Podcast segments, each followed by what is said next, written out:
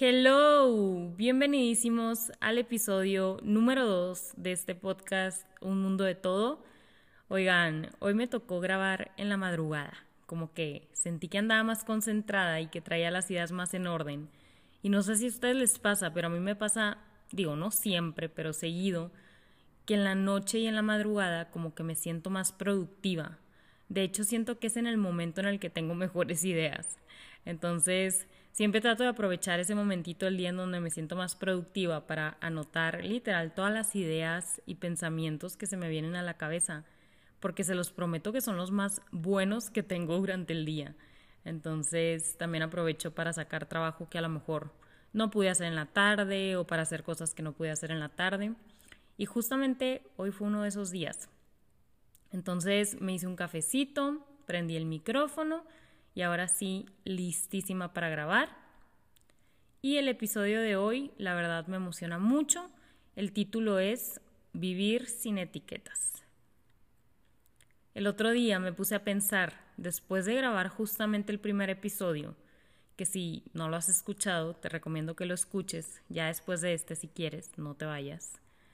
Pero en ese episodio yo les contaba que me considero una persona bastante extrovertida y después me puse a pensar en qué cabrón, cómo nos limitamos cuando nos etiquetamos de cierta forma.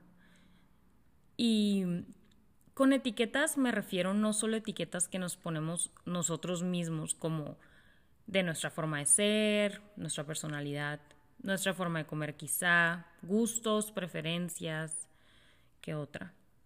sino también etiquetas que nos llegan a poner los demás, como por ejemplo, es que él es súper flojo, o ella es una persona súper distraída, todo se le pierde, es que ella es súper llorona.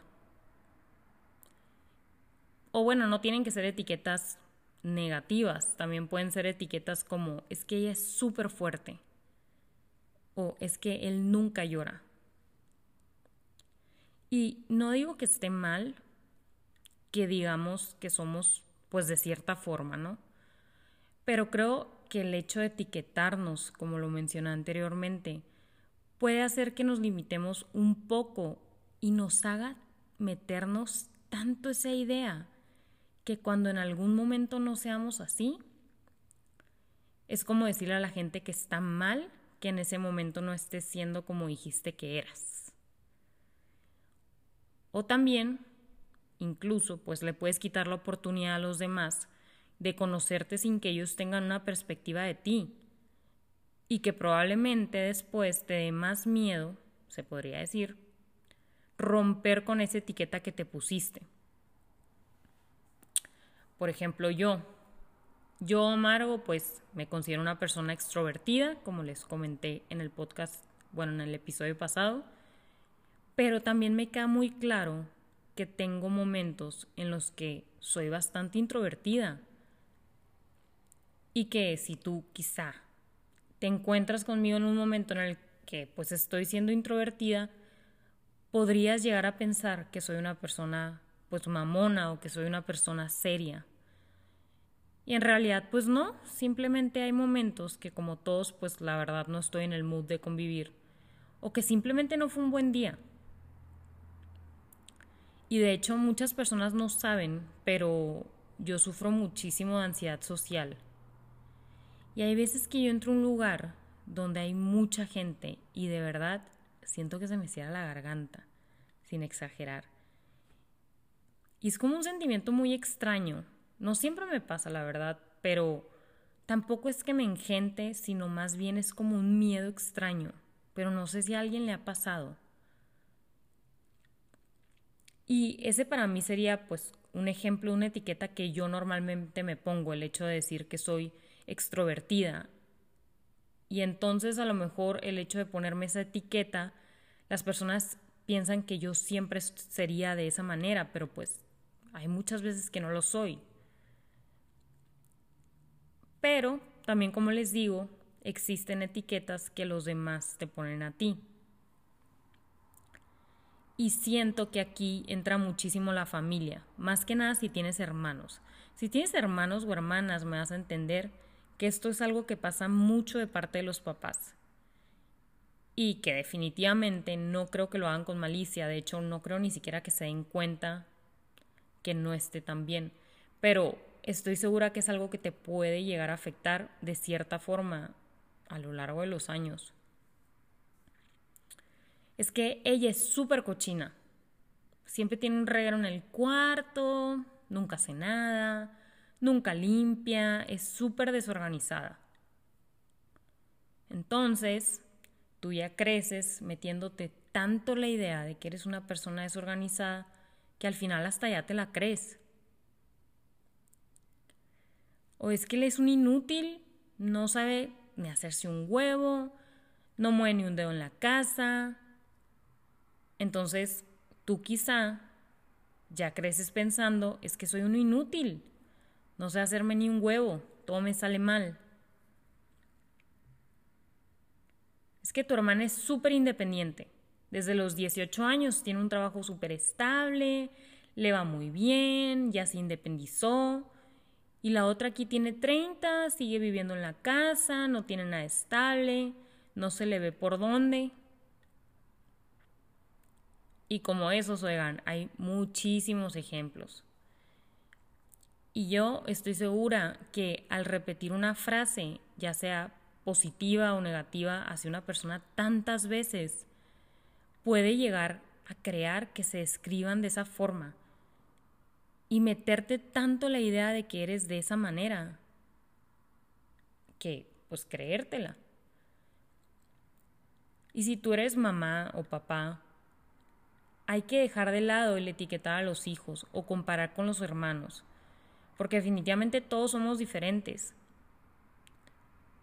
Y como les digo, probablemente no es con malicia ni es algo que se den cuenta, pero es algo que te puede llegar a afectar pues a lo largo de los años y teniendo conciencia del poder que tienen las palabras en los demás,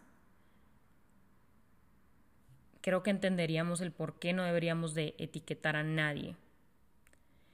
Y obviamente esto no solo aplica si eres mamá o papá, también si eres amigo, amiga, hermana, hermano, novia, novio, esposa, esposo. Y por eso pienso que si alguna vez tú conociste a alguien y ese día a lo mejor no fue su mejor, er, su mejor día, pues no sé, dale más oportunidad de conocerlo otro día y no lo etiquetes.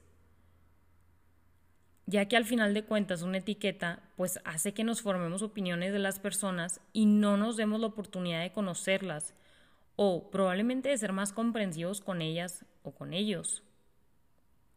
Y todos cambiamos. Eso es un hecho. No somos lo que éramos hace años. Podemos cambiar nuestra forma de ser claramente con los años. Es que tú eras así antes, sí, pero ya no soy así. Nuestros gustos, es que a ti te gustaba esto antes, sí, pero a lo mejor ya no me gusta. Preferencias, es que a ti te gustaba esto, bueno, pues ya. Todos progresamos, todos cambiamos y cambiar es bueno. Entonces el hecho de llevar una etiqueta a lo largo de los años pues no se me hace lo mejor porque al final de cuentas puede que ya no seas así. O puede que sí, pero pues es innecesario. Al final recuerda que las expectativas que tengan los demás sobre nuestra persona puede actuar tanto positivamente o negativamente a lo largo de los años. Incluso también las expectativas que tengamos nosotros pues sobre nosotros mismos.